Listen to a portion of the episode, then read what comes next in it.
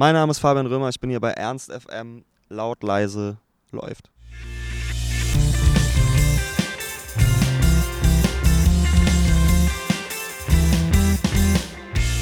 Ernst FM. Backstage. Seit über zehn Jahren macht der 25-jährige Fabian Römer, ehemals FA genannt, Musik. Nach einer vierjährigen Pause bespielt er nun wieder die Bühnen des Landes mit seinem neuen Album Kalenderblätter. Bei bestem Sonnenschein treffe ich Fabian hinter der 60er Jahre Halle, um mit ihm über seine herbstlich klingende Platte, die lange Abwesenheit und seine berufliche sowie musikalische Zukunft zu sprechen. Fabian, schön, dass du da bist. Kalenderblätter ändern Ende September die Farbe. Wie geht's dir jetzt Ende September? Sehr gut und ich freue mich auch, dass ich das Lied äh, im September spielen kann, weil ich ja ein sehr herbstliches Album im Sommer rausgebracht habe, nach meinem Gefühl. Und äh, deswegen ist es sehr schön, gerade auf Tour zu sein und zu merken, äh, cool, ich habe da so ein paar Lieder, die passen sehr gut in die Jahreszeit. Du hast es gerade mit dem herbstlichen Album angesprochen und hast es auch in mehreren Interviews und auch bei deinem Track by Track erwähnt. Hast du das in der Produktion geplant oder ist es eher zufällig entstanden, dass das Album herbstlich klingt? eher zufällig entstanden. Also ich habe auch im Nachhinein erst gemerkt, dass ich so sehr viele Wetterreferenzen, sage ich mal, Wetterbezüge habe in den Texten.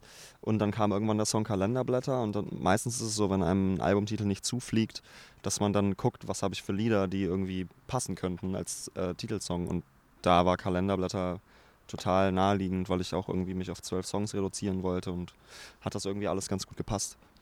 Wir sind jetzt gerade in Hannover, da muss man auf deine Heimat Braunschweig zu sprechen kommen, wo du jetzt keinen Stop einlegst aufgrund von organisatorischen Gründen. Wie ist es jetzt aufgrund der Rivalität mit Hannover hier zu spielen? Ja, das muss man in der Musik immer so ein bisschen außer Acht lassen. Ich habe auch äh, auf jeden Fall Schläge bekommen äh, von ein paar Braunschweigern, also nur online, dass ich da nicht spiele, aber es ist einfach der blöden Location-Lage geschuldet. Die haben da leider nicht so eine, so eine Faust wie hier die gerade von der Größe her perfekt ist, ähm, weil die Meyers Music Hall geschlossen hat in Braunschweig. Ähm, ich hoffe, dass ich irgendwann nochmal da spielen werde, also irgendwann sowieso, aber irgendwann jetzt im Rahmen des Albums auch nochmal da spielen werde. Aber ich habe gestern in Hamburg viele Braunschweiger getroffen, die sich scheinbar nicht die Blöße geben wollten, nach Hannover zu kommen. Und äh, heute haben sich auch schon ein paar Braunschweiger angekündigt, auch ein paar Freunde und so kommen. Also so, so groß ist dann die Rivalität scheinbar doch nicht. Okay. Heimat ähm, thematisierst du ja auch zum Beispiel mit deinem Song Zimmer ohne Zeit. Was bedeutet denn Heimat für dich? Puh, ich habe mal gesagt, Heimat ist gar nicht so örtlich, sie ist da, wo dein Herz ist. Und das ist, glaube ich, so ziemlich genau das, wie ich auch über He den Heimatbegriff denke. Ähm, ich fühle mich in Berlin total zu Hause. Ich wohne da jetzt seit fünf Jahren im Dezember, genau. Und ähm, es fühlt sich wirklich so an, wenn ich da mal drei, vier Tage in Braunschweig war, komme ich zurück nach Berlin und es fühlt sich an wie nach Hause kommen. Also natürlich sagt man, Braunschweig ist noch die Heimat und ich bin da auch sehr gerne und das ist aber es ist beides meine Heimat. Also ich habe zwei Heimaten, kann ich eigentlich sagen. Und auf Tour fühle ich mich auch zu Hause. Also kann man ewig so weiterspinnen eigentlich. 2008 müssen wir auch auf deinen Song äh, Rap braucht Abitur zu sprechen kommen. Äh, in den darauffolgenden Alben hast du das aber ein bisschen verworfen, dir auch die Frage gestellt, wo soll es in Zukunft hingehen und jetzt kannst du dich und tust es auch selbstbewusst Musiker und Künstler nennen. Wie kam es zu diesem Wandel? Ein ganz natürlicher Wandel. Ich habe nie die Entscheidung getroffen, ich werde jetzt Musiker oder Künstler, sondern ich hatte hart das Privileg, dass ich mich einfach irgendwie von Jahr zu Jahr gemogelt habe und gemerkt habe, oh krass, ich konnte schon wieder so einigermaßen von Musik leben und das ist ziemlich schön. Ähm, aber eine Entscheidung, das zu machen, gab es eigentlich nie. Das ist einfach so passiert. Du hast auch darüber nachgedacht zu studieren, zumindest äh, lässt du es in den Songs so anklingen. Hast du dich bewusst auch informiert und was wäre es wohl geworden, wenn du studiert hättest oder es jetzt tun würdest? Problem ist, dass ich so ein ganz oder gar nicht Mensch bin. Äh, das heißt, dieser Gedanke zu studieren war immer da und ist auch immer noch da. Aber ich weiß, wenn ich es anfangen würde, dann würde ich es auch wirklich mich mal eine ganze Zeit darauf fokussieren. Und Musik ist halt so ein bisschen wie ein Teufelskreis. Ich denke mir nach jedem Album, ja, nach dem Album, dann äh, nimmst du dir mal Zeit irgendwie und studierst irgendwas. Aber das ist bisher nicht passiert. Und wenn ich gewusst hätte, was ich studieren hätte wollen, dann hätte ich es wahrscheinlich auch schon angefangen. Ähm, naheliegend wäre halt irgendwas Sprachliches. Also ich wäre einer von den Leuten gewesen, der gedacht hätte, oh, ich war in der Schule ganz gut da und da drin, dann studiere ich das mal und werde halt irgendwie, keine Ahnung, Deutschlehrer oder so. Ähm, oder halt irgendwas mit Medien natürlich, weil ich da natürlich auch schon Connections geknüpft habe. Das wären, glaube ich, so die zwei Stränge, die irgendwie einigermaßen realistisch wären. Und deine Eltern, was hätten die sich für dich gewünscht?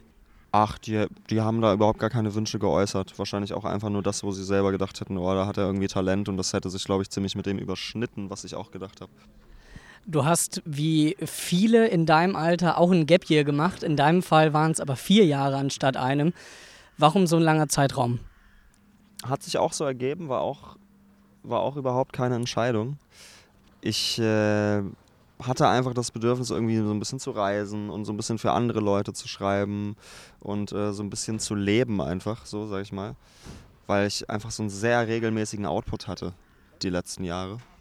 Ähm, und da war es einfach mal an der Zeit, sich so, so ganz, äh, ganz, ganz rudimentäre Fragen zu stellen. Was will ich eigentlich machen? Wie soll eigentlich meine Musik klingen? Wo will ich hin? Wie soll so mein Tagesablauf aussehen? Und ähm, das war vor dem Album dann mal die Zeit, genau. Was würdest du denn dann sagen, hast du in dieser Zeit gelernt? Ist es eher musikalische Erfahrung, persönliche oder nochmal eine ganz, ganz andere Richtung? Ich habe auf jeden Fall viel gesammelt, sage ich mal. Auch, also sowohl was irgendwie meine Lebenserfahrung angeht, aber vor allem auch was Texte angeht. Also ich äh, bin immer so ein Mensch, der sich nie irgendwie hinsetzt und sagt, so ich schreibe jetzt einen Text, sondern ich sammle irgendwie immer so einzelne Fragmente und irgendwann fügen die sich bestenfalls, bestenfalls zu Texten zusammen. Sehr, sehr lustig. Hannover ist auf deiner Seite. Stark. Ähm, genau, also ich, ich habe einfach in der Zeit ganz viel gesammelt für mich und für andere, weil ich in der Zeit auch angefangen habe, für andere Leute zu schreiben. Würdest du nochmal so eine lange Pause zwischen diesem und dem nächsten Album lassen oder würde es kürzer werden? Boah, das kann man sehr schwer sagen. Äh, eine Tour gibt einem meistens so einen kreativen Schub, dass man danach irgendwie so ein anderes Selbstvertrauen hat und so denkt, ach cool, ich äh, ich werde gehört. Und man sieht die Leute irgendwie das erste Mal so direkt, wenn man auf Tour ist. Und danach äh, hat man dann meistens so eine krasse Motivation, nochmal neue Sachen zu machen. Ähm, aber es kann auch sein, dass ich erstmal wieder so ein bisschen Abstand nehme. Es kann eigentlich alles passieren. Deswegen lasse ich mich da von mir selber gerne überraschen. Aber ich hoffe mal für mich auch, dass es nicht wieder vier Jahre dauert. Das wäre schön. Okay. Viele Fans hatten auch aufgrund des Namenswechsels von damals FA jetzt zu Fabian Römer die Befürchtung, dass du nicht mehr der gleiche bist. Wie sind denn jetzt aus deiner Sicht die Reaktionen nach dem Release gewesen? Oh, die waren sehr, sehr positiv. Also ich habe mit allem gerechnet und es gab auch alles, aber die Frage ist halt immer, wie es dann irgendwie so gewichtet ist. Und das war echt sehr schön. Also ich sehe das jetzt auch auf Tour. Das ist auch die bestbesuchteste Solo-Tour, die ich äh, bislang so gespielt habe. Und ähm, es sind tatsächlich auch viele bekannte Gesichter da, die ich, die ich treffe. Und das ist auf jeden Fall sehr schön, dass man sieht, es sind neue Leute dabei. Ich frage bei jeder Show, wer kennt mich erst seit Kalenderblätter und sage auch, ey, ich möchte wirklich eine ehrliche Antwort, weil das ist ja immer sehr uncool, das zu sagen, wenn man einen Künstler irgendwie erst seit kurzem kennt. Ähm, und da melden sich auch ein paar. Also es ist eine gute Mischung aus alten Leuten und aus neuen Leuten, die sich dann bei den alten Sachen, die ich spiele, aber auch meistens mitreißen lassen wo du das mit den alten Alben ansprichst, die spiegeln ja auch immer so einen Teil deiner Entwicklung. Zum einen das äh, Abitur, dann die Frage, wo willst du hin, was machst du beruflich. Aus meiner Sicht war jetzt Kalenderblätter so ein bisschen, du hast so einigermaßen den Platz für dich in der Welt gefunden. Oder würdest du es anders beschreiben? Puh, ja, ich finde es immer noch suchend, muss ich sagen.